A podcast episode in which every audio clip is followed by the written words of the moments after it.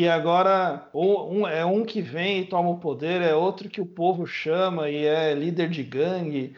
A coisa começa cada vez pior, e quando começa cada vez pior, a tendência é terminar também muito pior. A nossa obediência e adoração, ela vem em resposta a um relacionamento com Deus. Não é eu vou ser obediente porque aí Deus me socorre. É, Deus ele socorreu o povo porque ele é misericordioso, ele é gracioso, ele é bom.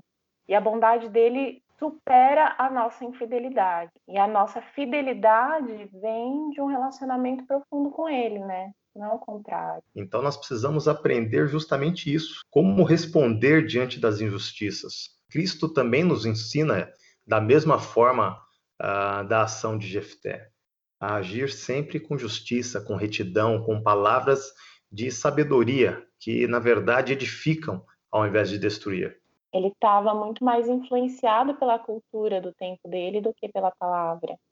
Quando Deus se recusa a atender o primeiro clamor do povo, é porque de fato Deus, o povo estava tratando a Deus apenas como mais um dos seus ídolos.